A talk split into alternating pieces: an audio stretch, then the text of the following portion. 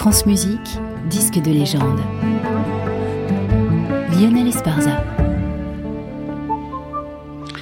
Notre légende aujourd'hui, c'est un disque magnifique de gens sans histoire. Oh, évidemment, sur Itzhak Perlman, je pourrais vous raconter plein de choses, sa maladie, sa générosité, son jeu miraculeux de perfection, très bien. Sur Carlo Maria Giulini aussi, on pourrait développer sa grandeur impériale, sa profondeur, très bien aussi. Mais ce disque-là paraît sans histoire. Leur rencontre également, qui n'a laissé que deux albums, deux seulement, un merveilleux concerto de Beethoven sorti en 1980, déjà légendarisé dans cette émission, mais quatre ans auparavant, il y avait eu le concerto de Johannes Brahms en décembre 76 à Chicago, où Giulini était alors premier chef invité. Les musiciens de l'orchestre semblent transfigurés. Giulini, comme à son habitude, mène à des sommets de spiritualité. Perlman chante et clame comme jamais. Bref, il nous raconte rien de plus que la musique, mais ça nous donne l'une des plus grandes versions de cette œuvre. Voici le premier mouvement de ce concerto, opus 77, Itzhak Perlman, Carlo Maria Giulini et l'orchestre symphonique de Chicago.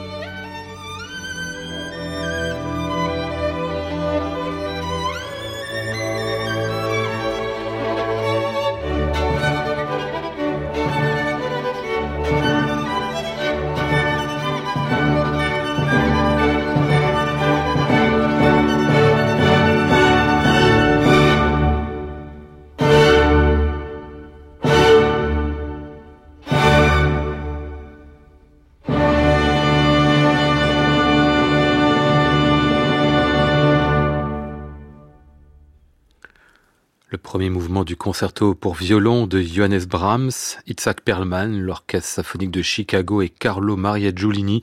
C'était en 1976 pour Amy, aujourd'hui disque de légende, à retrouver et podcasté sur le site de France Musique et sur l'application Radio France.